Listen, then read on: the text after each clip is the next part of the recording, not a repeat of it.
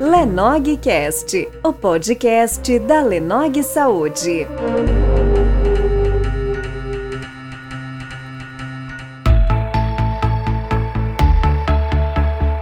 Meu nome é Leandro Nogueira, eu sou psiquiatra e nós fazemos o podcast chama Lenogcast. Hoje nós estamos gravando o sexto episódio com a participação do Elimar Moura, nutricionista, e nós vamos falar hoje de nutrição esportiva e performance. E eu queria que o Elimar se apresentasse aí para os meus seguidores, para as pessoas que não te conhecem, Elimar. Fala um pouquinho de você, do seu trabalho.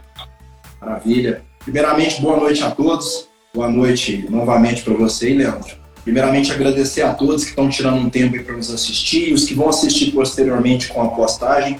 Eu sou nutricionista. Na verdade, eu não atuo só na nutrição esportiva, ao contrário do que as, a maioria das pessoas pensam, né, que a nutrição esportiva é só para atleta. E, na verdade, o que nós menos atendemos é o atleta. São as pessoas de maneira geral, os desportistas, as pessoas que praticam exercício físico, visando uma melhora na performance, e saúde, inclusive, porque é um conjunto de coisas. E tem a parte de nutrição clínica também, onde nós visamos melhoria da saúde como um todo. Aí vai de criança até a terceira idade, né? Ou seja, melhor idade. Eu sou nutricionista esportivo, é, sou também é, ex-atleta do Exército, faço ainda a faculdade de educação física, então a gente tenta atrelar as duas áreas ao mesmo tempo. E como eu sempre falo, sou pessoa comum como qualquer um de vocês, passo pelos os mesmos perrengues do dia a dia, as mesmas dificuldades. Muita gente pensa que o nutricionista ele é um ser do outro planeta e não é. Na verdade, os mesmos problemas, vontade de comer isso, aquilo, as dificuldades para ir treinar, todos nós passamos por isso. Tá? Então, estamos aqui para falar sobre esse assunto hoje. Obrigado aí pelo convite, Leandro. Vamos que vamos. Vamos que vamos. Vamos rodar a vinheta aí e começar então, ô Elimar? Lenogcast, o podcast da Lenog Saúde.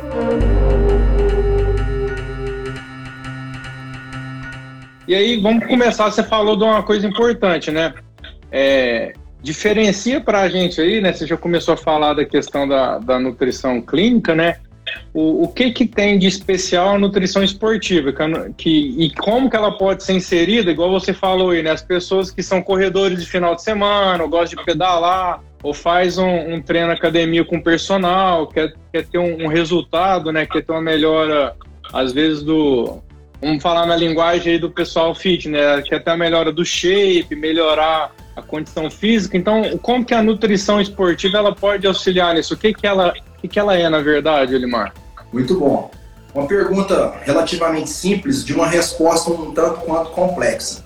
Quando a pessoa busca melhora na performance, busca melhora até mesmo na saúde, é como você dirigir um carro. Aparentemente é uma coisa simples, né? Mas não é. Existe uma série de fatores ali que levam você a ter segurança, você não estragar o carro, você não bater em outras pessoas e por aí vai. Então, quando procura uma resposta na melhora da performance, a nutrição esportiva ela casa aquilo que você faz de exercício físico. Inclusive, é bom a gente diferenciar o que, é exercício físico e o que, que é atividade física. Atividade física é qualquer coisa que você faça. Por exemplo, lavar sua casa, lavar seu carro, ir na padaria. Qualquer movimento que você faça no dia a dia é considerado atividade física. Exercício físico é aquilo que é feito controlado, que tem uma finalidade, uma frequência, uma cadência e com um propósito. Como o Leandro falou, uma caminhada, uma corrida, um ciclismo. E muitas vezes o que nós observamos nessas pessoas é que eles não conseguem atingir os objetivos, seja de emagrecimento, ganho de massa muscular, melhorar a performance, porque o grande erro está na forma como ele lida com a nutrição. Não dá para dizer, como as pessoas falam a grosso modo, ah, a nutrição é 80%, 70%. Não. Na verdade, ela se iguala às outras, os outros fatores, né? Qualidade de treino, descanso, hidratação, mas o peso da nutrição é tudo. Fato é que existem pessoas que sequer fazem exercício físico da forma como poderia, mas quando ele tem uma nutrição adequada, ele acaba saindo na frente daquelas pessoas que de repente treinam com regularidade, mas não têm uma nutrição esportiva voltada para o que ele quer. Respondendo agora de forma direta à pergunta, o que a nutrição esportiva proporciona? Atrela uma dieta, né, um processo, um protocolo nutricional específico para aquela pessoa, respeitando até mesmo condições financeiras, isso também é importante, respeitando a questão da cultura. Imagina uma pessoa que não tem hábito nenhum, por exemplo, de comer carne vermelha, então ele não é obrigado a fazer isso. Então, como nutricionista esportivo, a gente encontra uma saída para isso. Paralelo a isso, talvez é uma das grandes dúvidas do pessoal, né, Leandro? as estratégias no que diz respeito à parte de suplementação. Primeira coisa que eu quero tirar da cabeça de alguns é que suplemento é veneno. Tá? Ao longo dos anos, alguns profissionais da área de saúde às vezes tentam atrelar o uso de suplemento como se fosse um bicho-papão. Ou que o suplemento ele é voltado somente para quem quer ficar forte ou para quem quer emagrecer. Isso não é verdade. A grande maioria dos suplementos eles são, entram na, num processo nutricional para melhorar aquilo que você não consegue obter através da dieta e muito menos aquilo que não vem pela dieta que você tem que produzir, por exemplo, pelo sol, como é o caso da vitamina D. Aí surge a seguinte pergunta: nossa, mas como que eu vou saber se eu preciso ou não? O Leandro mesmo sabe, né? Até já fazendo um elogio para você, você é um, um, médico que é muito humilde, né? É meu paciente, né? Também. Então a gente é. troca ideia. Nós sentamos aqui, Leandro, o que, que é melhor fazer isso e aquilo outro. E o embasamento para fazer essa suplementação ela é pautada em cima de exames laboratoriais. Profissional nenhum consegue determinar se você precisa ou não de algo caso ele não peça esses exames. Ninguém tem bola de cristal. E na nutrição esportiva isso é importante. Por quê? Muitas vezes a pessoa está ali patinando, não consegue ter resultado, não consegue sair daquela inércia, justamente porque ele nunca passou por um check-up feito de forma correta. E, e digo mais, além do check-up, a necessidade de interpretar isso de uma forma que nós é, chamamos de nutrição funcional. Esse estigma que você falou aí, Olimar, ele existe, né, de, das pessoas acharem que suplementação pode ser algo nocivo. E sendo que hoje, vamos pegar, você deu o exemplo da vitamina D, né? A, a, o nosso estilo de vida mudou. Então, por exemplo, há 100 anos atrás, né, 50 anos atrás, o homem trabalhava mais no campo, ele era exposto ao sol, os, os trabalhos eles eram mais manuais, né, tinha questão da pesca. Vamos pegar aí mais, mais longe, assim, a, lá no início, quando o homem ainda caçava, pescava, então a gente tinha uma, uma disponibilidade né, de vitamina D que era natural. Ninguém precisava nessa época, a cara que trabalha hoje no campo ainda, que fica exposto ao sol aí 6, 7 horas diárias, cinco vezes por semana, se você dosar a vitamina D dele, vai estar tá até acima do, do valor. E lembrando, pessoal, que o valor de referência que vem hoje no exame, ele não é o consenso nem, nem entre os nutricionistas nem entre os endócrinos. A gente sabe que aquele valor está desatualizado por exemplo, a gente não trabalha mais com valor de referência. Então, às vezes a pessoa acha, né, Limar, não, eu estou no valor de referência, eu estou tranquilo. Só que muda o valor de referência, muda o hábito. Eu sou uma pessoa que não gosta de tomar sol. E desde quando eu, eu comecei a fazer o acompanhamento com você, minha vitamina D3 está ali no meu dia a dia, porque é o que suplementa e o que me proporciona qualidade de vida. Então a gente tem que te quebrar esse estigma mesmo, né, Elimar? Parabéns pela sua linha de raciocínio, porque é, todos nós passamos por uma faculdade, né, o Leandro pela faculdade de medicina, eu pela faculdade de nutrição, e outras áreas que não são da área de saúde. Você aprende determinadas coisas ali, mas aquilo lá é o básico. Depois, com o passar do tempo e na prática do que nós chamamos do dia a dia de consultório, você vai melhorando sua linha de raciocínio. E o que o Leandro falou é uma pura verdade. Quando uma pessoa, seja um profissional, tem uma pessoa leiga, pega lá aquelas referências, aquilo ali é uma estimativa, uma estimativa de normalidade. Né? Eu até gosto de brincar muito, Leandro. Imagina que uma cidade, o pessoal toma muita multa, um exemplo. E aí a prefeitura lança um estudo o pessoal parar de reclamar, eles pegam e falam assim, olha, aqui na nossa cidade é normal a pessoa tomar 10 multas por ano, tranquilo? Aí a pessoa fala, mas peraí, quantas multas você gostaria de tomar? Eu não quero tomar nenhuma. Então, se for para trabalhar com normalidade, então até 10 é normal. O normal é você não tomar nenhuma. A mesma coisa são exames laboratoriais. E detalhe, é, depende do que a pessoa proporciona de exercício físico, voltando até o exemplo que você falou da corrida, as necessidades são maiores. Só para você ter uma noção, os atletas de alta performance, ou até mesmo desportistas, não precisa ser um atleta, tá? Pessoa que pedala três, quatro vezes por semana, um pedal mais intenso, por exemplo, uma corrida, ele produz muitos radicais livres. Então a necessidade de vitaminas antioxidantes, como é o caso da D3, da vitamina C, da vitamina E, de minerais como zinco, selênio, ele é muito maior. Então não pode, pode ser alguma, se embasar naquelas referências. Aquilo é referência de normalidade. E, e, e, dentro da minha área da, da, psiquiatria, né, uma coisa que eu percebo muito é a questão da vitamina B12. Se você pega os valores de referências ali, eles, eles consideram como normal entre, depende do laboratório, você pega, eu já vi até 180 e 600. Então, por exemplo, um paciente meu que trabalha com, com atividade intelectual, vamos pegar um exemplo, um advogado, um engenheiro, ele chega no meu consultório falando que ele está com dificuldade para dormir, para concentrar, para memorizar. Aí a gente dosa B12. A B12 dele está 200, não, está normal. Mas a gente sabe que a B12 ela é precursora de muitos neurotransmissores, ela está presente ali no, nos processos é, neurofisiológicos, neuroquímicos. Então, uma pessoa que trabalha com atividade intelectual, ela tem que ter no mínimo 500 de B12 para você estar tá ali tendo não tendo essa dificuldade de memória, de cansaço, que fala de fadiga né, mental, né, cansaço mental. E se a gente trabalhar ali no, no parâmetro que, que você falou, na normalidade, a pessoa, às vezes, às vezes um, até profissional da saúde que às vezes não está tão atento a isso, fala, não, sua B12 está normal, não precisa repor. E às vezes a gente vai repor, ainda às vezes algum, algumas pessoas ainda falam, não, mas isso aí não precisa, porque está normal. Então assim, a gente estuda, né, Olimar, a gente vai especializando em algumas áreas, é para saber exatamente isso, que a pessoa às vezes ela precisa de algo mais para melhorar desempenho. Aí eu estou falando na minha área, né, de questão cognitiva. Para você melhorar o desempenho cognitivo, você tem que ter uma suplementação, né? Vitamínica tem que estar ali em dia. Isso daí é, é essencial, eu percebo isso claramente. Ô, Leandro, eu, eu brinco muito assim, ó. É uma, é uma analogia boba, mas ela é real. Quando você viaja em estradas menores, ou até mesmo uma estrada de terra, vez ou outra vai passar um animal ali na frente do seu carro, principalmente for à noite, né? Uma hora passa um tamanduá, um tatu, às vezes uma girafa, né? Não, girafa não tem, né? Por aqui. Mas você não vai ver, hipótese alguma, você não verá um animal desse passar por ali com uma cartela de remédio debaixo do braço. Mas como assim? Realmente é um animal. Mas a analogia é para você entender que a natureza ela dá condições para que o animal sobreviva. E olha que eles não sabem nada de suplementação.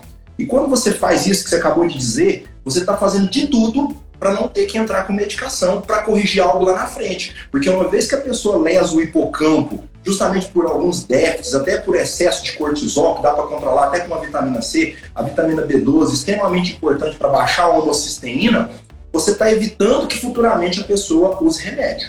Né? Eu conheço o seu trabalho, sei que você é um médico que a última coisa que você gosta de fazer é passar remédio.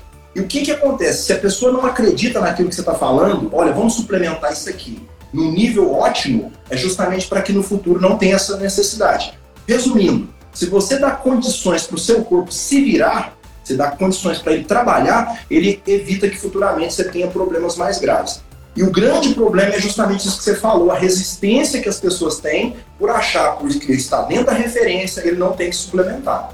E já puxando um gancho do que o, o Leandro falou, tanto a vitamina B12 como a vitamina B9 e outras mais, não adianta você simplesmente é, suplementar de forma muito baixa ou suplementar a vitamina na forma direta, porque ela tem que ser convertida. Então, por exemplo, a vitamina B12 ela só tem função no nosso organismo depois que ela é convertida em metilcobalamina.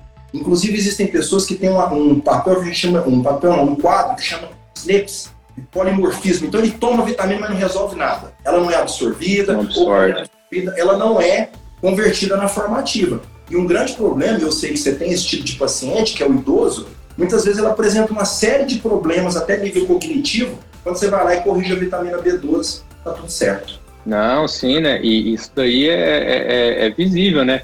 E, e, foi na, na onde que você falou, né? Da questão de, de saber o que tá fazendo. E às vezes existe muito estigma, né, Olimar? A gente vê hoje que às vezes tem pessoas que começam a fazer coisas sem orientação também, né? Não adianta você ir numa loja de suplementos, né, sem uma prescrição, às vezes você vê lá as coisas na prateleira e fala, não, vou, vou tomar isso, que vai ser bom, eu vi, no, vi aqui no Google, chega, digita no Google, né, chega na loja digita o que, que é bom para isso, então a gente vê que tem muito equívoco, né, esses equívocos acabam é, trazendo alguns estigmas, né, prejuízos, que a gente sabe que quem também suplementa em excesso, sem orientação, da mesma forma que a carência traz um prejuízo, o excesso ele gera uma sobrecarga metabólica e acaba também trazendo um prejuízo, né? Por isso que, que tem que ser feito esse acompanhamento, né, Olimar? Profissional, fazer as dosagens, igual você falou, suplementa B12. Como que eu vou saber que ela absorveu ou não? Você tem que repetir o exame depois de um certo tempo. Então, assim, tem que ter todo esse,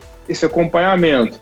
É, e um grande problema que nós vivenciamos, Leandro, com relação a exames, é justamente quando a, o paciente ou a paciente ela não apresenta nenhum tipo de sintoma. Então isso é um perigo, porque ele vem de um histórico onde alguns profissionais só pedem exames quando a pessoa está apresentando algum sintoma, igual você falou. A pessoa chega para você com a vitamina B12, sei lá, na casa de 100, está muito baixa. Você começa a fazer a suplementação, seja sublingual ou até mesmo via oral, em alguns casos tem que ser até injetável, né? Aí é com vocês, pra, porque não pode ficar muito baixa. Depois de um mês, quando você vai pedir o exame, a pessoa fala, mas por que, que você vai repetir? É porque você tem que nortear. Eu brinco muito que é igual um helicóptero. O helicóptero não é uma aeronave projetada para voar muito alto. Então, se você puxar o lanche e ele começar a subir, chega uma hora ele vai dar problema. E se você voar muito baixo, você vai bater em alguma coisa, num poste, num prédio. Então, as vitaminas elas têm que ser reguladas e isso tem que ser monitorado. É por isso que tem um painel de instrumentos lá dentro do helicóptero, é o piloto saber que altitude está o, o helicóptero, a aeronave. E, e, me chamou a atenção, né, de até fazer esse, esse episódio de podcast, o Elimar, porque eu, eu gosto muito de futebol, né? As pessoas sabem até o time que eu gosto. E há, há dois anos atrás, há três anos, veio um treinador. Veio. é, Berlândia, com certeza. Eu sou de Tiltávio, eu torço por Tiltávio Esporte, mas eu gosto do Berlândia também. E, e veio um treinador europeu que veio treinar um clube aqui no Brasil, veio treinar o Flamengo, o Jorge Jesus, e ele contratou um nutricionista para estar tá acompanhando os atletas. E ele fazia um, um, uma avaliação individual dos atletas. E esse nutricionista hoje é até famoso no Brasil, né? Ele até depois dessa. É, ele ficou bem evidente né, no, no clube lá no Flamengo, foram campeões. E os próprios jogadores, eu vi relatos dele falando de como que a performance, a performance deles melhoraram com suplementação e com uma, um plano alimentar individualizado, né, personalizado, porque por que eu tô puxando isso? Até para você falar um pouquinho da avaliação que você faz, né? De imagem que você faz, que aí você consegue até é, individualizar para melhorar essa performance, né? E esse assunto aí foi discutido em vários telejornais, falando da melhora da, e da produção. Os jogadores, não sei se você lembra dessa época, eles não tinham lesões, eles jogavam é, quarta, domingo, né? Jogavam para um jogador profissional jogar duas vezes por semana, por vários meses. Isso é intenso, né? Você tem aquele risco de lesão muscular, e teve uma melhora na recuperação dos que lesionavam e uma melhora dos atletas não, tiver, não terem lesões e melhorar na performance deles. Então, assim, fala um pouquinho dessa relação aí que você faz. A gente conhece o trabalho, né? Você faz isso Bom, bem, bem individualizado mesmo. O que, o que ocorre, o Leandro tocou num assunto muito interessante que é sobre recuperação e lesões, de uma maneira geral. Isso é um, um, quadro que é muito comum tanto, tanto as pessoas que praticam exercício físico como atletas e os desportistas, que eu acredito que é a maioria das pessoas que estão nos assistindo. Quando você tem uma nutrição adequada, atrelada às avaliações físicas, depois eu vou entrar com mais detalhe nessa parte, e também, como eu falei, dos exames laboratoriais, nós conseguimos melhorar a recuperação. O que, que muita gente esquece, Leandro? Uma coisa é você recuperar a fibra muscular. Então, por exemplo, após um, um treino mais intenso, as fibras recuperam bem mais rápido do que as articulações. E o grande problema é a constância desses exercícios. Então a pessoa começa a lesionar, aí põe a culpa da genética, ele acha que está treinando demais e muitas vezes não é. É porque não está tendo uma nutrição adequada, principalmente no que você falou, de micronutrientes. A maioria das pessoas pensa nisso aqui, ó, três coisas: carboidrato, proteína e gordura. Ele achou que ele bateu esses três macros, está tudo certo. Isso não é verdade. Quando começa a ter alguns déficits de algumas vitaminas, eu vou citar só uma, a B9, né, que é o ácido fólico. Quantas pessoas que apresentam uma série de problemas articulares, até uma artrose, uma artrite, porque ele vem com déficit de muito tempo e de um pequeno processo inflamatório, ele é como se fosse uma, uma bola de neve, vai só aumentando. E quando você vai lá e dosa essas vitaminas, dosa como está a entrada de aminoácidos essenciais, inclusive muita gente tem a deficiência de aminoácidos essenciais, ele começa a ter uma recuperação melhor, consegue jogar melhor, como você falou, e consegue também não ter uma quantidade tão incidente e grave de lesões. Você falou um pouco sobre avaliações. Nesse momento aqui, por exemplo, eu estou na minha sala de avaliação, que é um dos meus diferenciais. Eu gosto tanto dessa parte de avaliação que eu criei uma sala onde primeiro, primeiro momento o paciente ele passa por essa sala. Eu preciso mostrar para ele como ele está. E isso tem até mesmo, já que você é psiquiatra, né? A gente trabalha com a parte de psicologia junto, porque muitas pessoas não têm uma noção de como ele está. Isso é um problema. É, eu não estou criticando, cada profissional tem sua linha de pensamento, mas tem alguns colegas que eles se preocupam muito com a dieta em si direto. Não que isso esteja errado, mas muitas vezes, se você pular essa parte de avaliação, você perdeu a chance de dar um choque naquela pessoa. Porque uma vez que ele passa por essa sala, tem gente que chega aqui para mim, olha, eu acho que o meu percentual de gordura é 12, 13. Eu falo, por quê? Porque há dois anos atrás eu fiz uma avaliação, de repente fez só com anticonto, tenho nada contra de ponto, inclusive eu uso, só que ela é uma, uma, avaliação um pouco mais antiga. Ela não tem a mesma precisão, por exemplo, no ultrassom, como você fez aqui. A ultrassom ela vai lá no meio das fibras e co consegue mostrar para nós se você está conseguindo aumentar no meio das fibras, né, e não deveria, o tipo de gordura que nós chamamos de gordura ectópica, que é fora do lugar. No meio do músculo não é lugar de você acumular gordura. É onde a pessoa ganha aquele aspecto fofo, né? Aquele aspecto sem densidade muscular. É, e agora, recentemente, Deus nos abençoou. Né? Eu sou uma pessoa que gosta muito de investir em tecnologia. Nós temos um outro equipamento que é o BodyD, que faz uma análise 3D do corpo da pessoa. Na verdade, é um choque mesmo. Tem, tem paciente que, na hora que ele olha aquilo, ele, ele desperta para a quantidade de coisas erradas que ele está fazendo.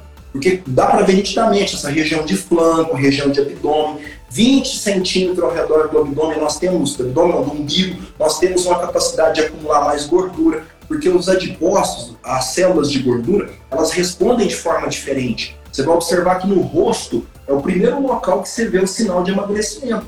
Mas por mais que a pessoa tente emagrecer, a parte de abdômen, posterior, flanco, no meio da coxa da mulher, próxima aqui à virilha, é mais difícil. Então, a avaliação física ela serve para isso, é para nortear se você está tendo resultado ou não. Mas vamos falar de coisa boa. A avaliação física também ela tem um viés de mostrar para você se você está indo no caminho certo. Às vezes tem pessoas que entram aqui, Leandro, eu falo assim: olha, você não tem noção de quem é você. Você literalmente não se conhece. Quando ele analisa o padrão de força, a qualidade muscular, a idade metabólica, depois nós tivermos um tempo, vamos falar sobre idade metabólica, que tem nada a ver com idade cronológica, a pessoa sai daqui mais animada. Por quê? Porque ela está entendendo o que, que ela está fazendo, ela está colhendo frutos. Essa semana mesmo foi uma semana que eu fiquei até muito feliz. Eu avaliei várias pacientes, várias mulheres na casa de 58, 60 anos, que de uma maneira geral dá show com muita menina de 25, 22. Mas qual que é o sentido disso? É o comportamento dessas pessoas. É pessoas que ao longo dos anos veio cuidando de si e quando chega nessa fase que teoricamente a pessoa vai estar com um perfil ruim, quem veio fazendo certo está melhor que quem estava mais novo. Né? Ah, e isso aí é interessante, né, o Elimar, que vou falar o que aconteceu comigo, né, que, que eu presenciei isso. É, quando eu fui me preparar para aquela, aquela prova de triatlo que eu fiz lá no Rio de Janeiro, a gente fez uma avaliação, né, não sei se você, você lembra que foi até a nossa última avaliação, e aí, usando esse, esses, esses aparelhos né, de ultrassom, você me falou no dia, falou, ó, é, na época tava sequinho, não tinha, não tinha gordura abdominal, falou, ó, seu abdômen, a, a musculatura dele não tá, não tá proporcional, né? Você fez toda a avaliação, né? De quadríceps, de peitoral, falou, você precisa melhorar a musculatura aí abdominal. E aí fiquei com isso. E aí eu contratei um coach, né, para o triatlo e eu comecei a sentir, quando eu pedalava, treinando para porque era um pedal longo, eu comecei a sentir dor no joelho e ter câimbras. E aí eu fui fazer uma avaliação com fazer aquele bike fit. E aí na minha avaliação ele falou para mim assim, ó, oh, você precisa melhorar o seu core, porque você tá pedalando assim, você tá abrindo muito o joelho, porque você não tem, a, sua, a hora que você cansa a musculatura sua abdominal, você não consegue, ela não consegue segurar, você tem que deslocar o joelho. E aí eu lembrei que você tinha feito essa avaliação. E aí já falei com o meu personal, a gente melhorou, intensificou o treinamento de core, de, de musculatura paravertebral. E aí, aí na, no pedal, que era sempre foi minha maior dificuldade no triatlo, sempre nadei terra razoável e corria bem. Mas o pedal era, o, era o, a parte que eu tinha mais dificuldade. E naquela avaliação que a gente fez, você já tinha me dado esse toque. Falou, ó, olha na sua musculatura abdominal aí que ela não, ela tá, eu não lembro o termo que você usou, Muito mas ela né? Espessura, E aí foi o que realmente melhorou a minha performance. Que depois disso os treinos renderam mais e na prova eu fiz uma prova tranquila. Eu não tive, não tive lesão na prova, não tive que parar a prova. Foi fiz a prova dentro do que eu esperava fazer mesmo. Isso que, que você falou, Leandro, é o que eu digo para muitas pessoas. É, eles pensam assim, não, eu vou consultar com um nutricionista só por causa de uma dietinha. Não, de fato, muitas pessoas às vezes pensam isso até em partes por culpa de alguns profissionais que focam só nisso. Foi o que eu falei. Quando você passa por uma consultoria, a ideia é que você tem um algo mais. Eu até sempre falo isso, depois vou gravar um vídeo explicando melhor, mas dieta, a palavra dieta, ela vem do grego. Na verdade, o nome original chama daetá, é estilo de vida. Então, resumidamente, desde que você formou um embrião até a idade adulta, você já faz dieta, você segue algum tipo de dieta. No reino animal, de uma bactéria até um elefante, ela tem uma dieta específica. Um tigre, por exemplo, você não vai ver ele comendo fruta. Por quê? Porque o instinto dele é comer carne. Da mesma forma, o elefante, que é um herbívoro. Então, o ser humano, o grande problema nosso, chama-se livre-arbítrio. Ou seja, nós temos a capacidade de escolher o que, é que nós vamos comer. E o problema é que a maioria das pessoas escolhe aquilo que dá mais prazer, aquilo que é mais prático. E nessa brincadeira é que começa a gerar os déficits. Por isso que é tão difícil tirar uma pessoa do, do, do inicial. Então, o que eu estou te falando, a pessoa já segue dieta. Na nossa consultoria é diferente porque eu vou te mostrar outras coisas, como de fato você está relatando. Na hora que passa a ultrassom no abdômen, nós vemos ali a espessura, tanto da camada de músculo como da camada de gordura que está por fora. Então nós temos duas missões ali, ó. Diminuir a camada de gordura, que é o que a gente chama de subcutâneo, melhorar a espessura da musculatura abdominal e a própria ultrassom pega um pouco da gordura visceral também, que é outro problema. Eu sempre falo que a gordura visceral é como se fosse um imã, mas um imã para coisa ruim. Então ela puxa diabetes, ela puxa hipertensão, ela puxa câncer, ela muda o perfil um hormônio que eu nem gosto de falar que é hormônio feminino, porque está errado, todo homem tem os mesmos hormônios da mulher e vice-versa, mas o homem com muito estradiol, ele começa a crescer a mama de uma forma como se fosse uma mulher. Ou ele desenvolve a ginecomastia ou desenvolve a lipomastia. Todo santo dia eu vejo o homem com excesso de gordura peitoral. Quando eu solicito o estradiol dele, está extremamente alto. E algumas vezes até a própria prolactina. Então, tanto a parte de avaliação física como laboratorial é importante por essa, por essa questão. E um, já aproveitando que você tocou nesse assunto da ultrassom, infelizmente muitos profissionais falam uma coisa extremamente errada, tá? Quem está nos assistindo, presta atenção nisso, é coisa simples de você entender. Quando se fala que você não precisa treinar abdômen, isso é um absurdo. Por quê? Para você melhorar o seu core, você depende de um abdômen forte. Necessariamente não é um abdômen cheio de gominhos, não é isso é que ele tem que ter uma capacidade de suportar a contrapartida que é a musculatura da lombar. A gente chama isso de antagonista, sinergista e agonista. Então, um puxa o outro e gera uma sinergia entre esses músculos. Então, na ultrassom, quando eu passo e vejo uma mulher, por exemplo, um homem com 0,5 milímetros de espessura de abdômen, é muito pouco. Só você ter noção, né, tem gente que eu não consigo medir de tão fino ou todo entremeado de gordura. À medida que você começa a trabalhar esse músculo em vários exercícios, aí é com o seu personal, com o profissional especialista, como você mesmo falou, o coach, para ele passar exercício para você melhorar a, essa musculatura. Não é que o exercício abdominal vai queimar a gordura da barriga, não é bem isso mesmo, não. É o conjunto de coisas. Eu estou falando de fortalecimento. Não, isso, isso, aí vem, vem na conta, né, Limar? O que você vê, aí eu vi, vi, vi isso muito, né, quando eu estava na, na, na, faculdade de medicina, a gente vai por internato e a gente roda em todas as áreas. Quando eu rodava na cirurgia geral, eu via que o pessoal que era mais sedentário e tem essa musculatura abdominal fina, o que, que acontece quando você vai aumentando é, é, ali a, a, o centímetro, né? Você vai ganhando ali medida abdominal, vem a hérnia, porque você não tem músculo, e aí você vem, você vê aquelas hérnias umbilical, né? Que, que sai, que estufa, né? E aí tem que pôr tela, porque realmente a pessoa não tem musculatura ali nem para segurar né, as vísceras, né, os órgãos. É onde você vê até o processo de herniação, né? Que é onde se fala assim, nossa, ali. Porque não era para. A hérnia não é algo normal. Ninguém, a, a não ser naquelas malformações congênitas, você já nasce com alguma, alguma, alguma hérnia ali congênita, mas tirando isso, não é normal a pessoa ter um, uma hérnia ao longo da vida. E isso tem a ver com a qualidade de vida e com tudo que você falou, a questão do exercício. Não é só perder a barriga, é você fortalecer a musculatura para, num momento é, futuro ali, você não ter que fazer uma cirurgia, botar uma tela no abdômen, porque você está com uma hérnia ali umbilical, né, ali na região do abdômen. Ô, Leandro, já aproveitando, olha que legal, né? É, vamos falar um pouquinho sobre terceira idade, ainda nesse contexto da nutrição e do exercício físico. Existem idosos que ele tem sequências de quedas, justamente porque lá atrás a pessoa foi se tornando sedentário, então ele vai perdendo a destreza, ele vai perdendo o equilíbrio, ele vai perdendo o que a gente chama de inteligência muscular. Paralelo a isso, ele também tem um quadro que a gente chama de sarcopenia, né? que é a perca de massa muscular. Sarcopenia se dividir pelo meio, vem sarcômetro e penia significa pobreza. Então, quando a pessoa vai deixando de fazer exercício físico, eu estou puxando esse gancho porque você falou a questão da hernia umbilical ou outras hernias que surgem, justamente por fraqueza da musculatura abdominal. Agora, eu estou falando de fraqueza muscular como um todo. Isso é gerado pela perca de massa muscular, pela inatividade física por condições mesmo da idade. É óbvio que a idade é o de menos. Agora há pouco eu não citei que tem pacientes com 50, 60 anos que tem uma estrutura muscular, um percentual de gordura mais baixo, uma massa muscular melhor que gente mais nova, justamente por esse zelo que você tem que ter pelo seu corpo. A nossa live fala de nutrição esportiva para quem está chegando agora, né? Nosso podcast, mas na verdade não é só para quem é atleta, quem é novo. Qualquer idade tem essa necessidade de ofertar nutrientes para sua estrutura física como um todo e manter essa ordem de exercício físico. Porque eu conheço pessoas que hoje têm uma qualidade de vida extremamente reduzida simplesmente por causa de uma queda. Conforme a queda que um idoso é, sofre, ele vai para a cadeira de rodas mesmo. E ali, dali para frente, para piorar o quadro e a morte é muito mais fácil. Porque a pessoa já vai entrar num quadro de depressão, vai virar uma verdadeira bagunça simplesmente porque ele vai perdendo a, a, essa massa muscular e por aí vai.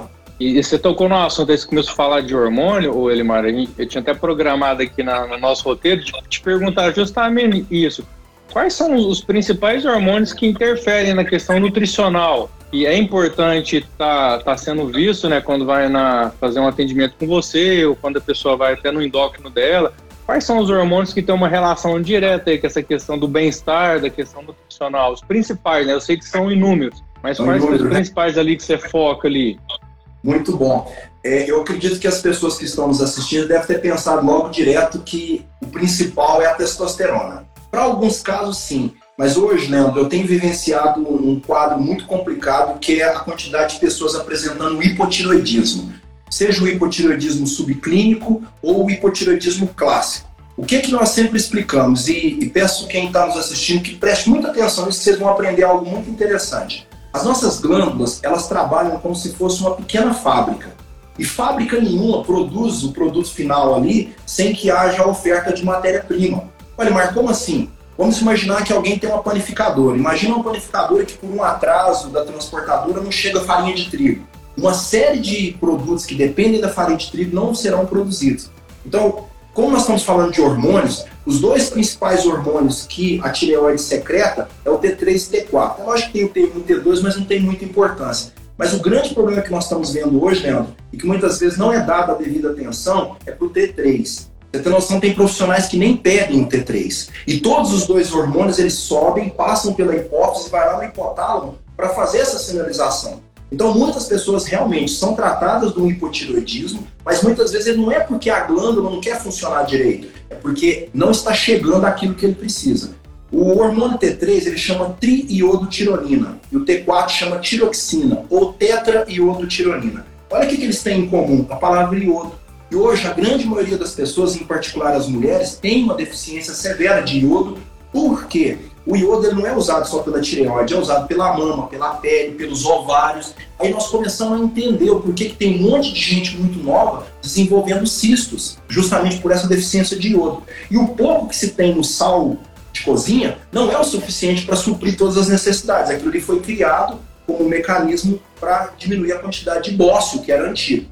Então, voltando para a parte hormonal, às vezes a pessoa pensa, nossa, eu estou com déficit de testosterona. Não tá. Não é tão fácil assim as pessoas diminuírem a testosterona, mas eles, muito, tanto o homem como a mulher, apresentam o que a gente chama de hipotiroidismo subclínico, onde ele até produz uma quantidade de T4, mas ele não é convertido em T3, que é a forma ativa para que o corpo funcione, produção de energia, você consiga treinar, você consiga produzir e trabalhar, porque para converter T4 em T3, escuta isso, você depende de selênio, você depende de magnésio, de vitamina D3, ferritina, que é o seu estoque de ferro, né, ou ferro sérico, e a grande maioria das mulheres apresentam sim um déficit de ferro de uma maneira geral, por causa da questão menstrual, às vezes pela produção lá nas próprias células eritropoéticas, então ele tem essa deficiência.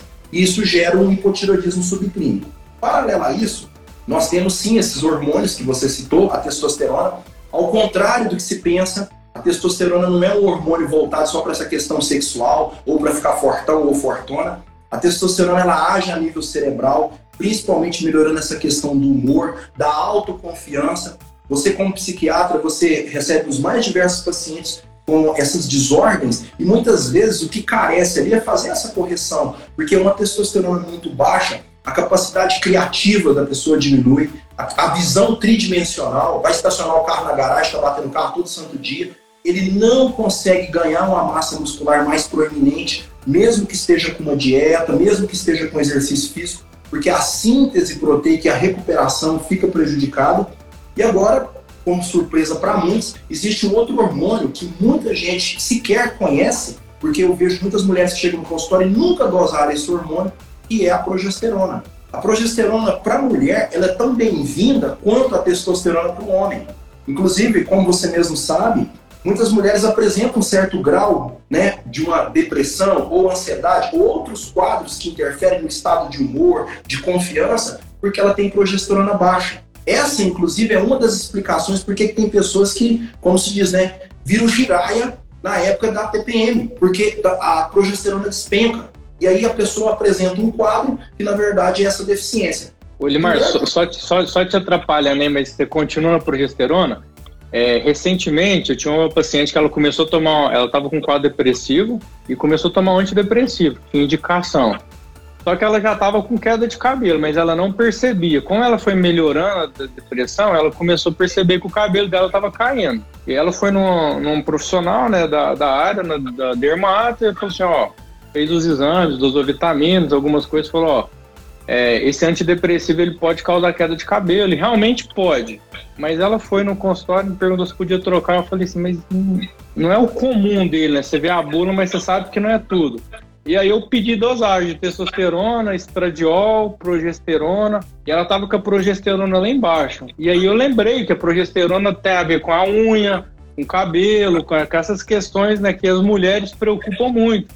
E aí encaminhei ela para o endócrino e ela fez lá o tratamento né, com, com hormônios, né, tem que tomar progesterona para melhorar o nível dela e parou de ter queda de cabelo. E todo mundo acha que só hipotiroidismo que causa queda de cabelo, né, Limar? E, e a gente vê não que é. não é só isso. É, na verdade, o que a gente sempre fala, é, a mulher ela tem uma regulação hormonal muito mais intrincada, muito mais complexa do que o homem. É como se nós fôssemos um Fusca, uma Brasília, que é um carro muito mais simples, e a mulher fosse um Corolla, né? Então tem muito mais sensores, muito mais coisas para serem olhadas. E, e, parabéns pela sua forma de pensar, porque quando chega um paciente, e isso é uma das coisas que nos diferencia, é a, o modo de abordar. Né? Muitas vezes a gente brinca muito que tem certos profissionais que erram no básico. Então, primeiramente, vamos olhar a parte hormonal, vamos olhar a parte nutricional. E como tem muitas mulheres nos assistindo, uma coisa que eu sempre digo, a autoestima da mulher interfere numa série de fatores cabelo, pele, unha, tudo isso é reflexo também da saúde. Tanto é que uma das coisas que eu mais vejo no consultório é justamente isso, uma queda de cabelo, a mudança na composição corporal mexe muito na questão da autoestima. E nós precisamos estar motivados. Uma vez que você mexeu na sua autoestima, a pessoa já desanima por uma série de coisas. E às vezes não está atrelado a uma questão hormonal por um lado, você tem que olhar todo o conjunto. Eu falo muito que é como você olhar uma banda de música. Não adianta você ter um vocalista que é o melhor do mundo, mas se os instrumentos estão desregulados. E às vezes essa desregulagem, ela existe também, né? já falando aí também de hormônios, em particular a progesterona, é o excesso de estresse. Tá? Um conselho que eu dou para vocês: aprendam a administrar o estresse. Ai, mas tem como viver sem estresse? Nem pode. Nós precisamos do estresse. O estresse ele tem uma necessidade na nossa vida. Mas, poxa, se você tem que passar pela Rondon Pacheco aqui, e você sabe que às 17 até às 19 horas está tumultuado, e você tem um caminho alternativo, muda. Ah, eu tenho um colega de trabalho que eu não dou certo com ele. Então, muda de sessão, vai para o outro lado. Mas tem pessoas que parece que gostam do embate. É, fica aí brigando por causa de política, brigando por causa de time de futebol, enfim. Então isso gera uma carga muito grande de cortisol, adrenalina, noradrenalina. E como muitas pessoas não sabem, na mesma glândula que você produz a progesterona, uma vez que os ovários param de produzir, chamadas adrenais, você também produz o cortisol. Agora, o grande problema é aquela pessoa estressada todo santo dia, 24 horas por dia, ela não produz progesterona e ela também não carreia. Então, às vezes, por uma bobagem, e um, já que nós estamos falando de exercício físico também, um dos melhores benefícios que o exercício físico proporciona é também isso colocar o cortisol no nível de normalidade, ressaltando, cortisol não é do mal, nós precisamos dele também. Se tirar seu cortisol, em dois dias você morre. Mas o excesso de cortisol prejudica por uma série de fatores, inclusive a própria tireoide. O nosso corpo ele trabalha em conjunto. Uma vez que você lesa o rim, você prejudica o coração, lesou o fígado, você também prejudica a parte hormonal. Inclusive, como você mesmo falou dos hormônios, né? Já citando uma coisa extremamente importante para a mulher, que é o estradiol, a conversão do estradiol em formativa acontece no fígado. Então, olha o que eu vou tocar nesse assunto agora. Ele é aquela famosa cervejinha do final de semana. Mas, na verdade, as pessoas que falam da cervejinha no final de semana, Leandro, não é no final de semana, é da quarta-feira para frente, é da quinta-feira uhum. para frente. E hoje tem mulher que concorre com o homem em bebida. E eu vejo muitas vezes a pessoa agarra aquilo e ele não quer nem tentar diminuir. Quando ele diminui, vai tirando, não precisa ser de forma brusca, ele para de prejudicar o fígado dele. E não só, como eu falei, o estradiol, existe uma série de outras funções que o fígado é importante, mas uma vez que a pessoa ingere álcool o tempo todo, ele não consegue pôr esse fígado para trabalhar a favor dele. Sim. É, não, e, e, e, isso daí, a gente, a gente, com a experiência, né, Elimar, a gente vai pegando as coisas, né? Eu falo para o paciente que a consulta começa quando. É, uma coisa que eu aprendi na, na, antes de fazer psiquiatra, eu fiz homeopatia. E a primeira aula que eu fui é, é os aprendizados de vida, né? A primeira aula minha no ambulatório, o professor da homeopatia me deu uma ficha para eu chamar o paciente, ficou me olhando. Aí aquela coisa automática, eu abri a porta, pus a cara no corredor e gritei. Fulano de tal, que é o hospital universitário, né, lotado. O professor falou, vem cá, você vai ver o nome dele, você vai ir lá de fora, você vai perguntar quem que é, você vai chamar ele para entrar. E você vai observar como ele anda, o que, que ele está vestindo, quem que ele está, o que, que ele está fazendo, qual que é a postura dele. Então, assim, a consulta começa. É, e aí, eu tenho isso no meu consultório. Quando eu vou, vou começar uma consulta, é quem é meu paciente, eu não peço para a secretária pedir para entrar, porque era muito fácil. A gente tem os aplicativos, fala, fala para fulano entrar. Eu vou lá, abro a porta, cumprimento, falo pelo nome, vamos, vamos começar a consulta. Porque o que, que, que me lembrou disso? Eu fui atender uma paciente é, recente, ela tinha 25 anos.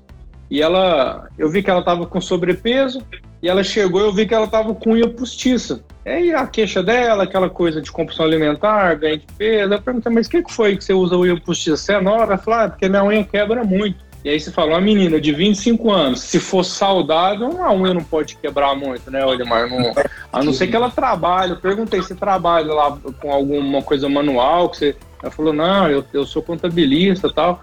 E aí hipotiroidismo. Nesse caso é um hipotiroidismo, porque aí você vai dosar os hormônios, né? Aí você dosa, eu tenho esse costume de pedir o T3 reverso também, você dosa ali a. E aí, quando vem alterado, aí você tem que ir mais fundo, né? Tiroglobulina, antitiroglobulina. É, aí você já vai ver questões é, autoimunes, né? PCR, FAM. E aí é uma observação simples, que eu poderia ter passado batido. Eu nem precisava pedir o exame de tireoide, porque não é nem a minha, como se diz, não, nem a minha área, mas a gente vai ter nesses detalhes, né? Que, Querendo ajudar, né, Não passa batido, né? Isso mesmo. Ele, mas você falou um pouquinho aí de cortisol, né? E a gente está falando de nutrição esportiva. E a questão do sono? O sono, ele auxilia nesse processo aí de, de melhoria, né? De micronutrientes, na questão de, de, de qualidade também da, da, da, da dieta, do, você falou, né, do hábito de vida da pessoa. Como que você vê essa questão do, do sono, da importância do sono na questão nutricional? Muito bom. Muitas pessoas às vezes esquecem que é um conjunto, né? O treino, a dieta, a suplementação e o descanso.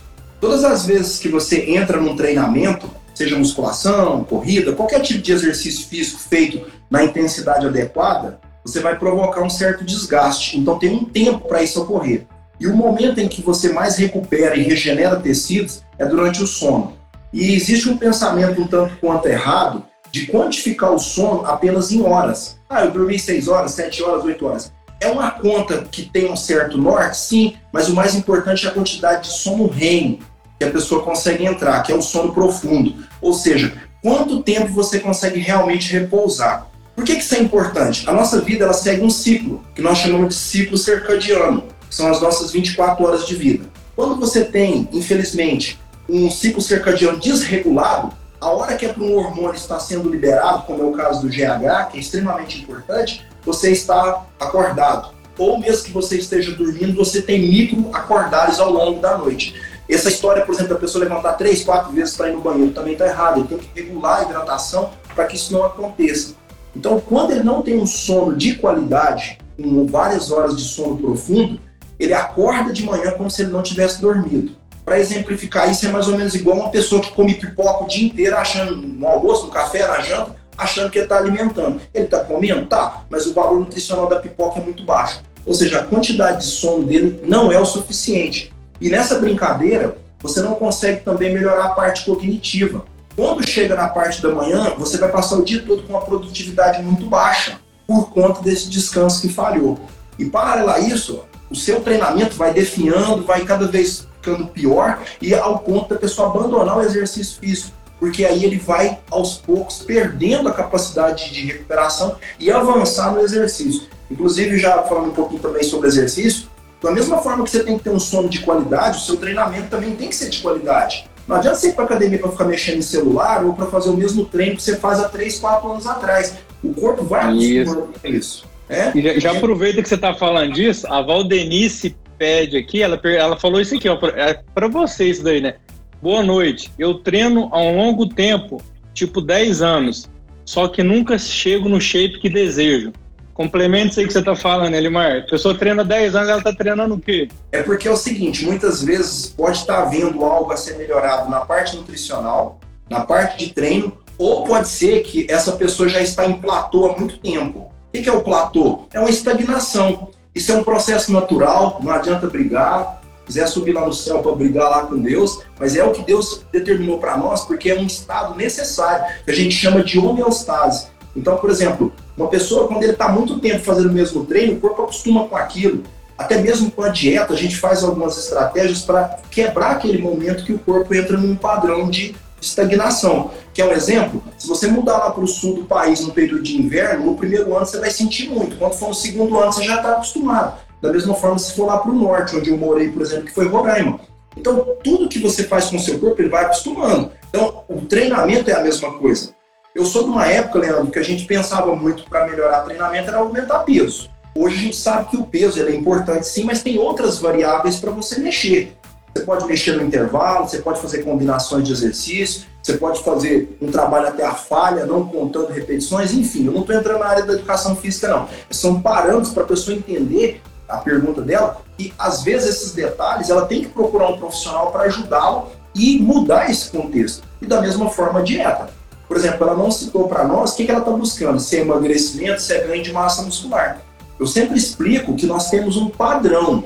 Todos nós chegamos no nível que você não vai avançar mais. Pode pular, pode espernear, porque isso aí é o seu limite. Existe uma proteína chamada miostatina que ela começa a agir para impedir quando a massa muscular aumenta de forma demasiada. Eu sei que para uma pessoa comum é difícil essa miostatina começar a agir, isso acontece muito a nível de fisiculturista. Se você observar um campeonato hoje, 2021, o ano que vem, o Mr. Olímpia, por exemplo, não vai estar duas vezes maior. Ele melhora a performance. E olha que essas pessoas vivem disso. Eles têm patrocinadores, têm muita tecnologia por trás ali, coisas que nós nem sabemos. Agora imagina nós, pessoas comuns. Então, eu estou falando isso porque eu, eu ouço isso todo dia no consultório. Ai, mas eu não consigo chegar onde eu quero. Meu querido, minha querida, às vezes você já chegou no seu limite. Aí agora, o que nós vamos fazer? Nós vamos sentar no chão e chorar? Não. Agora você vai cuidar do que você conquistou até agora para que você não regrida.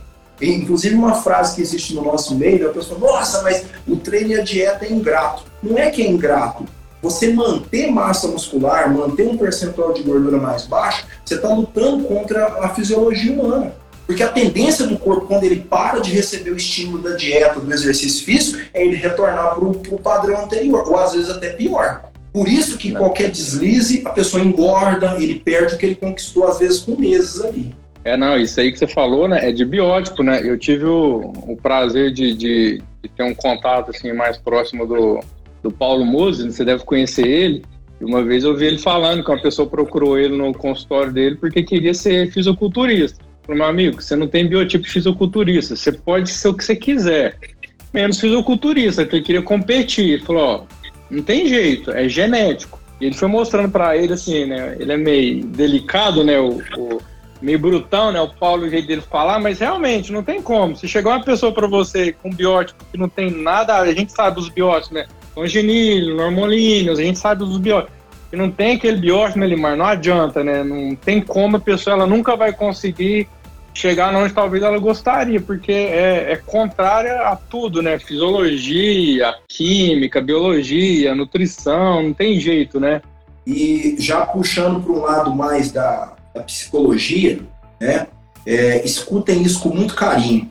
Independente se você tem um shape, que é um shape que você posta uma foto, que você sai na rua, ou na praia, ou no clube, e as pessoas ficam maravilhadas em te ver, seu grande valor não está pautado no seu corpo. Esquecem isso. É, dificilmente vocês vão escutar um profissional que trabalha nesse segmento falar isso para vocês. O seu valor enquanto pessoa, as pessoas que você convive, seja seu namorado, sua namorada, seu namorado, sua namorada, seu namorado, enfim, ele não vai te valorizar somente por essa questão estética, não, porque isso aí acaba, tá? Inclusive, a gente faz exercício físico visando melhora também da saúde. E muitas vezes eu vejo pessoas, Leandro, por que, que eu estou falando isso? Porque ela fica frustrada, ela quer fazer algo para terceiros, não para ela. Tá? E chega um ponto que ela não consegue atingir o objetivo, ela fica louca, ela começa a lançar mão de determinadas coisas que geram a perca da saúde e às vezes até procedimentos estéticos um atrás do outro, como se a beleza estivesse à frente do que a pessoa é na essência, caráter, enfim, né? E às vezes chega um ponto dessa pessoa entrar numa depressão, até mesmo num quadro mais complexo. Você, como psiquiatra, você deve receber esse tipo de paciente aí constantemente. Sim. Com certeza. E vi uma pergunta para você aqui, Elimar, que eu acho que você vai poder ajudar a pessoa. Foi a, a Low Costa. Mulher com baixa testosterona, que tem contraindicação de reposição e precisa ganhar massa, o que ela pode fazer para conseguir ganhar massa? Pelo que eu entendi, deve ser massa muscular. Muito boa pergunta. E em cima dessa pergunta nós podemos explorar uma série de fatores. Existe sim a importância dos hormônios nessa questão da síntese proteica, da hipertrofia. Só que ele não é algo primordial a ponto de, porque a testosterona é um pouco mais baixa no que diz respeito aos exames laboratoriais, essa pessoa não conseguia atingir o objetivo. E só para você ter uma noção, eu acredito que a testosterona dela deve ter sido medida no sangue, que é o mais comum. Então tem que se tomar muito cuidado com isso. Eu vou voltar e vou responder outra parte. Porque quando se mede uma testosterona no sangue, Leandro, ela vem junto com algumas proteínas que são transportadoras dessa testosterona. Então nem sempre aquilo ali é preciso. O que, que é o correto? Você também pedir essa medição na saliva e fazer da forma correta. Por quê? Na testosterona nós podemos medir a testosterona livre. Então, constantemente eu vejo isso no consultório. A pessoa reclama que sempre teve a testosterona baixa, mas ele nunca fez na saliva. Quando eu meço na saliva, a pessoa fica feliz. Eu falo, não, calma, essa quantidade aqui é o que está representando a total. Quando eu vou para testosterona livre, a que tem função ativa lá nos receptores, ela é suficiente ou até melhor do que a média. Mas vamos lá. Independente se a testosterona é baixa e ela não pode fazer reposição hormonal, existe como estimular as glândulas dela de uma maneira geral. No caso da mulher, ela produz testosterona pelos ovários e pelas adrenais, porque muitas vezes, como eu falei, ela tem uma produção exacerbada de cortisol, às vezes toma um anticoncepcional, às vezes ela está com tecido adiposo muito alto, então o estradiol sobrepõe a testosterona. Quando entra com o processo de correção desses fatores, ela volta a produzir testosterona no nível adequado. Outra coisa que eu digo para a maioria das pessoas, tomem cuidado com essa história de que quanto mais alto um hormônio, melhor. Não é bem assim. Vamos pensar num, num exemplo da agronomia. A pessoa contrata um agrônomo, aí ele fala, você vai pôr tantos miligramas aqui desse é, defensivo agrícola ou desse outro produto aqui para a lavoura melhorar. Um exemplo. Aí ele vira as costas e fala, eu vou jogar o dobro porque vai ser melhor. Não é assim. Assim como a planta tem a biologia dela, nós também temos. E outra, eu vejo pessoas que às vezes aparecem no consultório com testosterona muito alta, achando que isso que vai gerar um resultado a mais. E não é, você tem receptores para isso e dependendo da quantidade, esses receptores ficam até saturados. E conforme o jeito que essa pessoa usa esses hormônios, ele rebaixa a produção endógena e depois fica difícil de retornar. É o que a gente chama de suprimir o eixo. Outra coisa, muitas pessoas, mesmo com testosterona um pouco mais baixo, ele consegue hipertrofia desde que ele corrija a parte nutricional e treinamento. Volto a falar, não é uma questão só da testosterona. O fato é que nós vemos pessoas com idade um pouco mais avançadas, que naturalmente já não tem o mesmo nível de testosterona nos seus 20, 18 anos de idade e tem uma massa muscular muito proeminente, uma massa muscular boa, uma densidade boa. Por quê? o peso da dieta e do treinamento ele acaba sendo maior do que esses fatores. Não estou dizendo que não é importante, mas as pessoas têm que tirar essa visão de que porque eu não consigo um resultado, seja no que for, O problema é a taxa hormonal baixa, porque muitas vezes não é. Como eu falei, depende do jeito que está sendo medido e depende do que a pessoa está fazendo em termos de treinamento e dieta. Que os dois grandes pecados estão aqui, ó, treino e dieta. E você tocou no assunto, Olimar, fala pra gente a relação de, do hormônio da testosterona e obesidade. A inversão, né? Uhum. É, é porque muitos homens reclamam que, ah, eu tô com a testosterona baixa.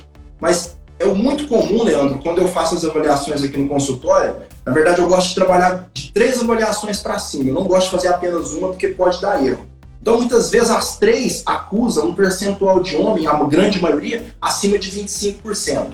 Raramente a gente vê 15, 12, 10, 19. Então, a maioria está ali, de 20 a 30, por exemplo. Se você parar para pensar, um homem com 100 quilos, se ele tiver 25% de gordura, 25 quilos de gordura é o peso que ele carrega a mais. E o problema do excesso de peso, da gordura como um todo, é que ela estimula a produção de um hormônio chamado estradiol. O próprio tecido adiposo produz, produz isso. E aí, da mesma forma que existe a dominância estrogênica na mulher, pode apresentar no homem. Até foi no início nossa nosso vídeo nós falando que pode levar a ginecomastia, a lipomastia, e essa pessoa, sinceramente, começa a apresentar queda da libido, queda da potência sexual, que são coisas diferentes, não tem nada a ver uma coisa com a outra. Tem homem que ele tem até libido, beleza, ele começa ali o ato sexual, mas passou 3, 4 minutos ele já perde a potência, justamente porque ele tem uma, uma quantidade demasiada de estradiol. Mas como a pessoa acha que é bobagem medir isso, só pra você ter noção, Leandro, eu já fui criticado porque eu pedi estradiol, de estradiol para homem. Mas, mas você tá ficando doido, você tá pedindo hormônio de mulher para homem? Isso não existe. O homem tem os mesmos hormônios que a mulher tem. E uma outra coisa interessante, Leandro, não é só a queda da testosterona, nós temos um hormônio chamado DEA, que é a dihidroepiandrosterona, que é produzido pelas adrenais, que além de ser um dos precursores da testosterona, da progesterona, ele também é um protetor cerebral.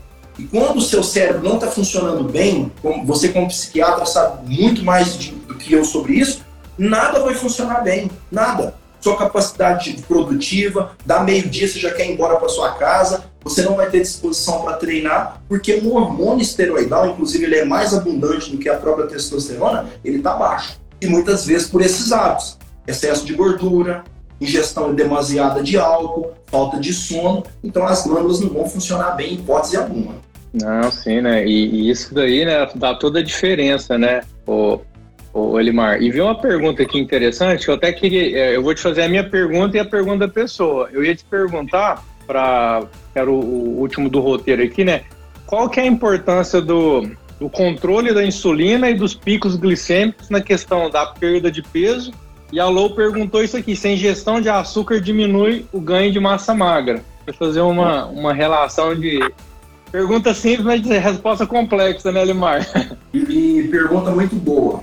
É, modéstia à parte, quem me acompanha aí vê que eu bato muito forte nessa parte de você sempre dosar não só a glicose, mas dosar a insulina.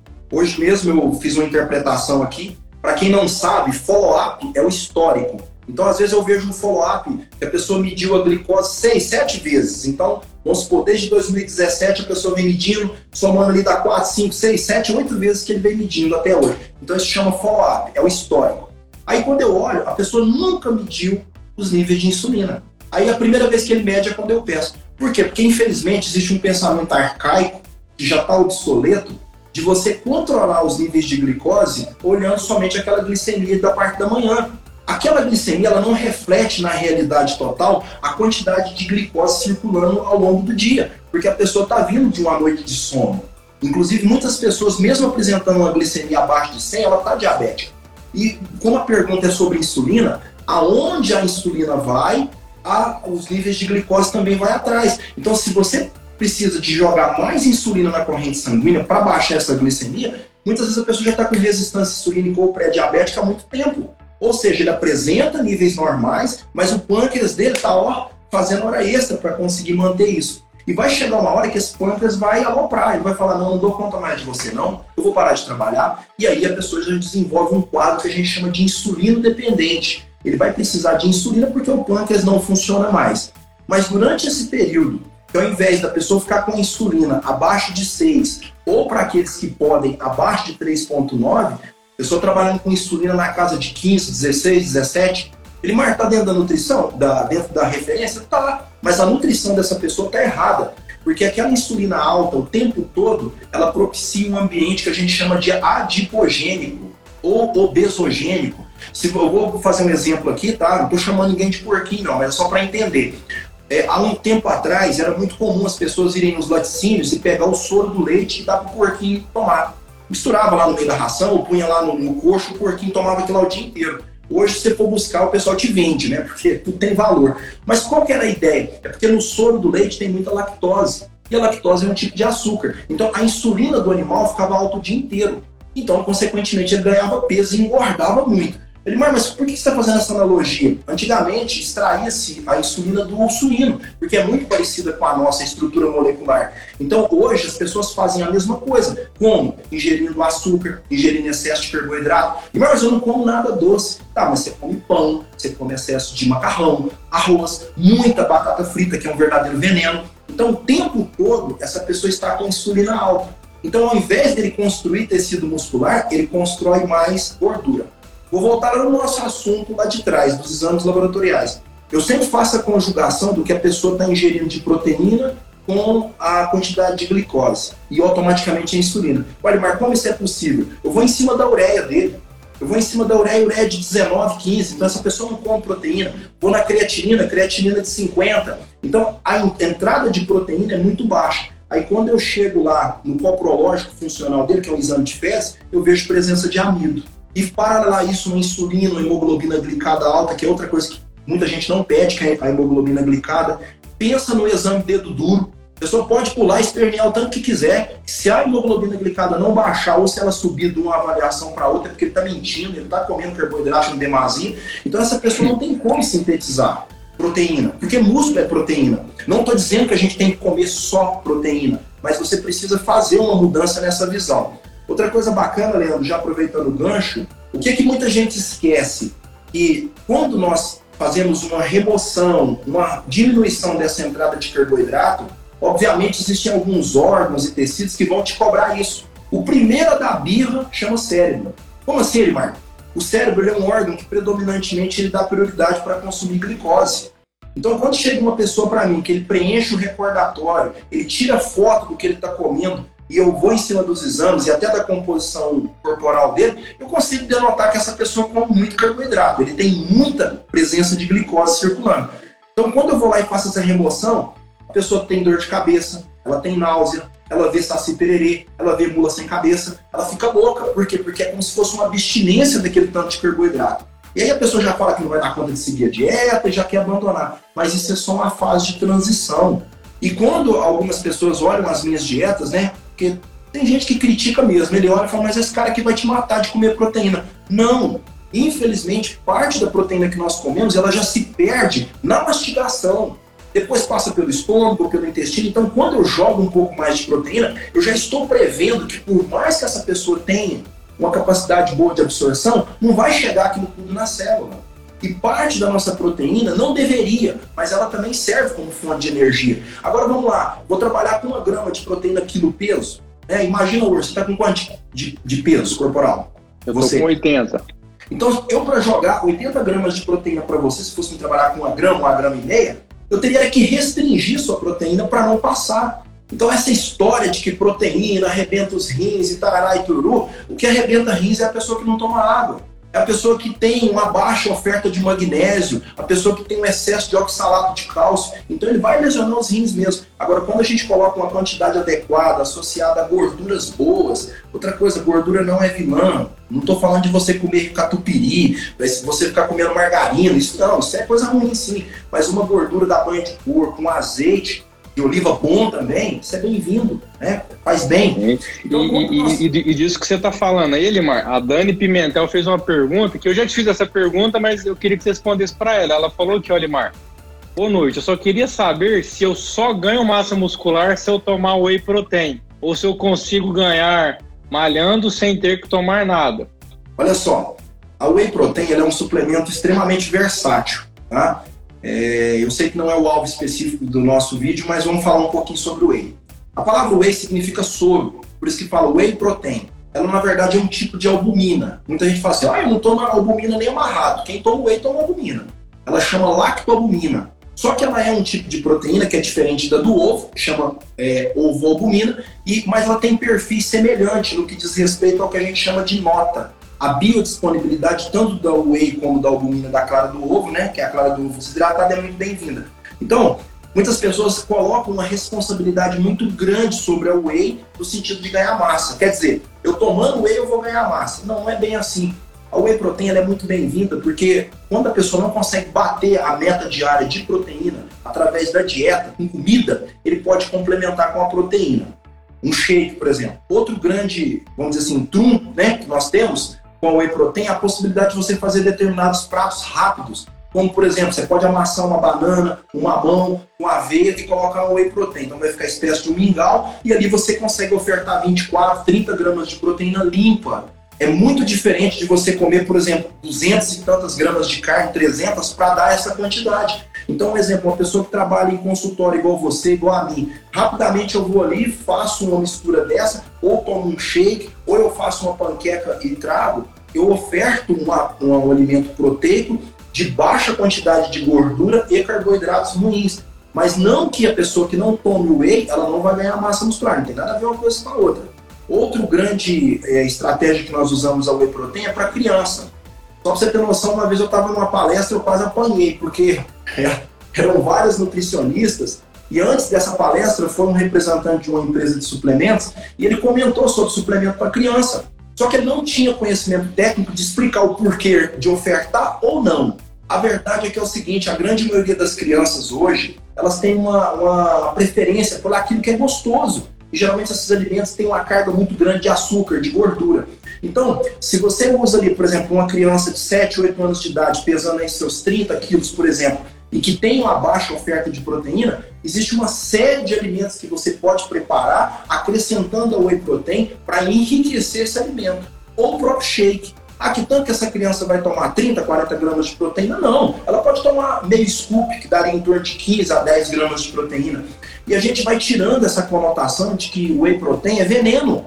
Não é veneno. Ela é uma proteína de alto valor biológico. Ela tem um antioxidante extremamente importante chamado glutationa você tem noção, minha mãe tem 83 anos de idade, toma whey e não treina. Por quê? Porque ela apresenta esse quadro de perca de massa muscular. E o outro problema do idoso, Leandro, ele não tem o mesmo olfato que nós temos. Então ele, ele não tem essa mesma apetência por comida. Eles comem pouco. Então, para eu cumprir essa meta, eu entro com whey protein para ela, com creatina, com BCA em alguns momentos, porque são aminoácidos. Outra coisa para eu não, e, essa e, isso, aí, isso, isso, aí que você falou da pergunta, antes de você fechar ela, é, eu, Hoje eu não atendo mais criança nem adolescente, mas durante um período eu atendia criança né, e adolescente, e tem um transtorno de, de alimento que é, tem a restrição alimentar. Então, assim, eu já atendi paciente que é um parecido com um quadro de anorexia, mas é um quadro que algumas crianças envolve de, de restrição alimentar, de não comer, e chegava a, é, a, a desnutrição mesmo.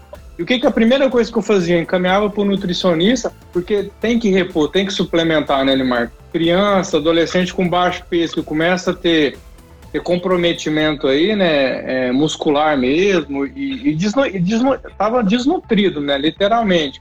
Então não tem que ter esse estigma, né? Que não pode, que é só com alimentação. No caso ali do, do meu paciente, eu até cheguei a cogitar passar uma sonda porque não, não ia ter jeito, tenho que fazer aqueles hipercalórico, hiperproteico direto, ou melhorar a questão de suplementação, né? Então, assim, é uma coisa que não pode ter esse, esse estigma de não pode dar para criança, não pode dar para adolescente, nem para idoso, só quem treina que pode tomar, né? A gente sabe que não, não existe essa relação mesmo. Só para você ter uma noção, Leandro, já começa errado no próprio frasco. Lá está escrito assim, ó, suplemento proteico para atleta. Eu falei isso no início. O que menos vai dentro de uma academia, vai para uma praça, vem num consultório, são os atletas. A maioria são pessoas comuns. Então, quando nós falamos que, por exemplo, uma criança pode usar um whey protein, pode ter certeza que isso gera uma ideia errada. Nossa, vai matar a criança. Não vai. Isso vai ser controlado, isso vai ser dosado por um profissional. Ele pode usar sem problema nenhum. E outra coisa, é muito boa a sua linha de raciocínio, porque a desnutrição mata. E às vezes a gente tem uma visão muito errada de desnutrição, Leandro.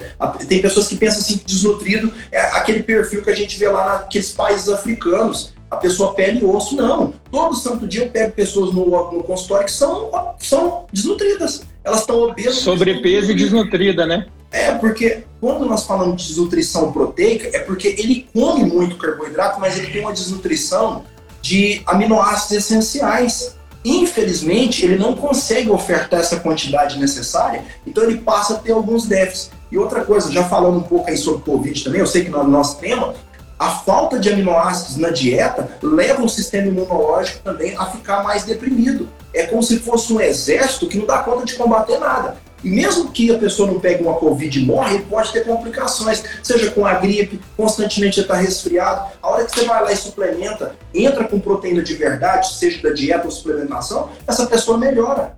Então não adianta pensar só em ficar tomando vitamina C e 2 mil, 3 mil miligramas por dia, se a pessoa não tem oferta de proteína.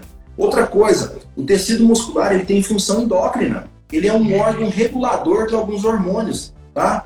Porque, infelizmente, muitas pessoas que têm insulina muito alta, têm resistência insulínica, ele também vai perdendo massa muscular. Um dos grandes consumidores de glicose que te ajuda no emagrecimento chama massa muscular. Hoje mesmo, até por coincidência, Leandro, meu último atendimento, eu frisei isso com a paciente, teve uma perca extremamente razoável né, para o período, mas eu falei, olha, pronto, agora mudou o foco, agora vamos ganhar massa. Nossa, mas eu vou ficar mais pesado, não tem problema o, o que nós precisamos é que a pessoa ganhe massa muscular para que ele tenha mais tecido ativo e consuma gordura.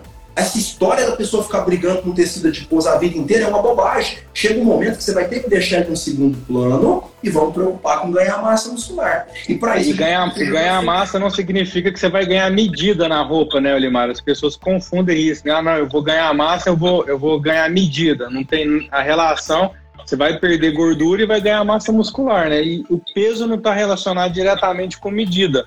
Porque às vezes você vai aumentar, se você sobe na balança tradicional, você aumenta o peso ponderal, mas você perdeu medida de roupa. A pessoa fala, nossa, mas eu não estou emagrecendo, entre aspas, né?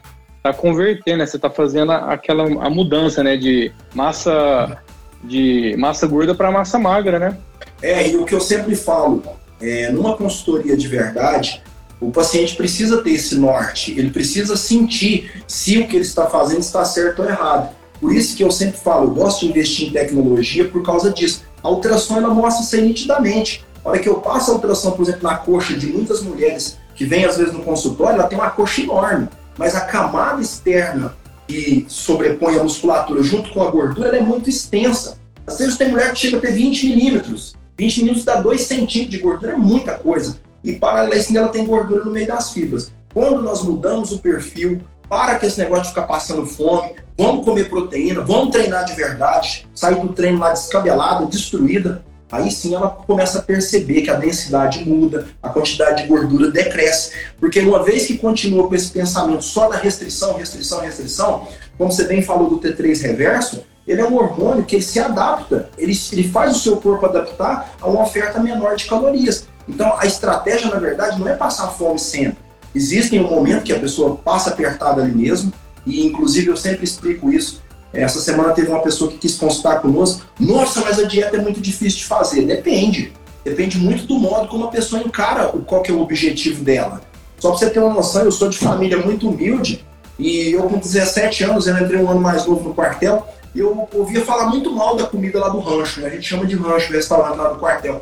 Primeira vez que eu fui comer, para mim era maravilha, que beleza. Mas por quê? Porque a minha referência é de família humilde. Então a comida para mim estava nota mil. Agora aquela pessoa que é muito chata, fica escolhendo demais o que quer comer, qualquer tipo de dieta que ele for seguir, ele vai achar ruim.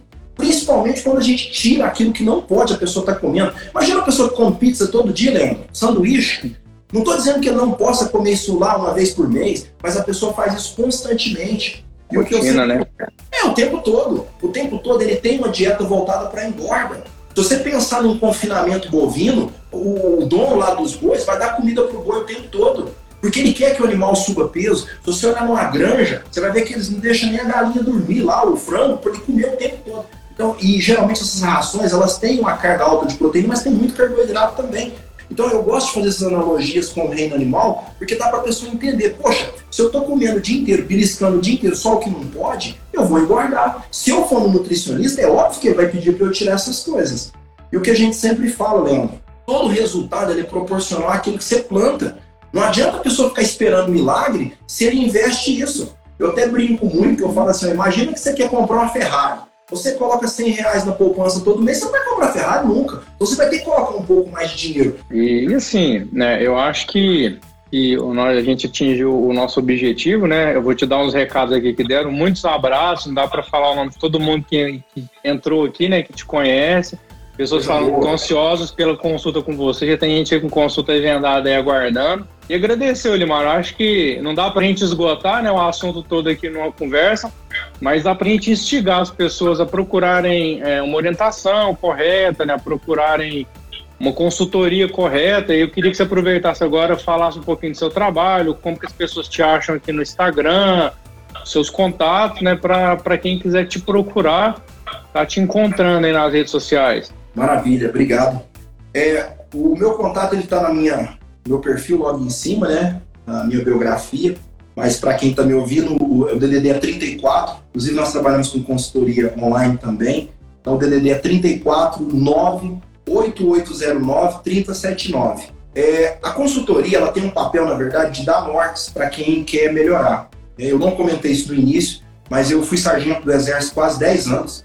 E o que nós mais fazemos lá não é ficar pegando na mão do soldado, não. Tá? Eu tive um tempo que eu servi na Amazônia, ninguém fica lá olhando se o soldado está prendendo direito o colete dele na hora que vai entrar na embarcação, se ele está usando um repelente, porque senão ele vai pegar uma leishmaniose. Então, na consultoria, o que nós fazemos é também jogar uma certa responsabilidade em cima de vocês. Então, quem procura consultoria, ele tem que vir disposto à mudança. Eu acho que isso se assemelha muito ao seu trabalho, Leandro. Quando a pessoa quer ter uma, melhoria psiquiátrica, ele tem que fazer a parte dele. Tá? Às vezes as pessoas nos, nos ouvem aqui, elas ficam empolgadas, mas às vezes aquilo ali não dura uma semana. E o que eu, a minha mensagem para vocês, na verdade eu não estou puxando a orelha de ninguém antecipado, não. Eu estou posicionando você para que você mude. Tá? A gente tem que traçar alguns objetivos, só para você ter uma noção, quem está nos assistindo desde o início, já é uma hora a menos de vida para você, em alguns minutos. Então, cada minuto que passa nas nossas vidas, ele é precioso. E as pessoas ficam brincando com a saúde, ficam brincando de fazer dieta, brincando de treinar. Então, não faça isso. Eu vejo pessoas hoje que se arrependem amargamente de lá atrás ele não ter tomado uma postura mais séria. Um outro exemplo que eu gosto muito de usar, Leandro, é que o nosso corpo é a nossa casa. É onde você vai morar nos seus próximos anos. Eu não sei se vai ser mais um dia, mais um mês, dez anos, cem anos, mas se você detona essa casa que você mora, você vai ter que conviver com ela. E às vezes isso vai influenciar uma série de fatores na sua vida e depois não tem volta. Então procure mesmo um profissional para te ajudar. É, necessariamente não precisa ser eu. É um profissional que vai te dar norte, vai te orientar, em alguns momentos vai puxar sua orelha assim, porque é importante isso. Eu acho que o profissional não pode ficar também é, passando a mão na cabeça em cima de coisas que a pessoa está fazendo errado. Né? Em alguns momentos até Deus faz isso conosco, né? Deus dá uns puxãozinhos de orelha para a gente entrar no eixo, tá? E como eu falei, pode falar. Qual, qual que é o seu Instagram? Fala pro pessoal aí seu Instagram para eles poderem te acharem. Elimar traço Moura, Elimar.moura. Nutricionista Elimar.moura. Jogou Elimar Moura, já acha. Nutricionista ah, traço Elimar.moura. Underline, no caso, né? Olimar, muito bom, né? Já te, já te conheço de uma longa data aí. A gente tem que marcar mais lives, né? Nossas lives elas passam muito rápido, né? É, inclusive é, eu fico muito feliz com a participação das pessoas, né? Essa aqui não deu nem para avisar para o pessoal que nós estaríamos aqui online. É, essa, essa foi live surpresa. é, mas vamos sim, vamos falar de outros assuntos. Da próxima vez, eu até gostaria de eu fazer algumas perguntas para você sobre a parte psiquiátrica mesmo, né? A depressão, que é uma doença que infelizmente tem acometido muitas pessoas, e eu convivo com isso aqui no consultório, ainda mais atrelado a essa questão da pandemia. Né? Você tem muita experiência para falar disso aí. É, e vamos ajudar as pessoas. Eu vejo isso aqui como uma doação de um pouco de conhecimento que Deus nos deu, nos abençoou. Então, pessoal, agradecer tudo. Meu nome é Leandro Nogueira, eu sou apresentador da Lenogcast, né, o podcast da Lenog. E esse, esse, vídeo vai ficar disponível no meu Instagram e do do Elimar, eu vou enviar para ele. Vocês podem também nos achar na, no Spotify, no Deezer, o nosso, o nosso canal lá do podcast. É só digitar lá no, no Spotify ou no Deezer, no Anchor, Lenogcast, que vocês vão seguir a gente e acompanhar nossos episódios. Boa noite a todos e até mais. Obrigado, Elimar. Um abraço. Muito obrigado. Deus abençoe a todos. Lenogcast foi apresentado por Leandro Nogueira.